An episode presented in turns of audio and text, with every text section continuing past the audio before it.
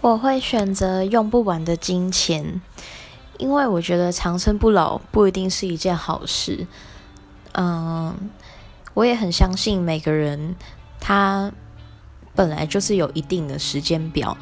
该是什么时候翻新一个 chapter 就是什么时候翻。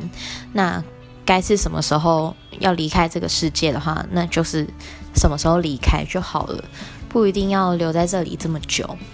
可是。呃，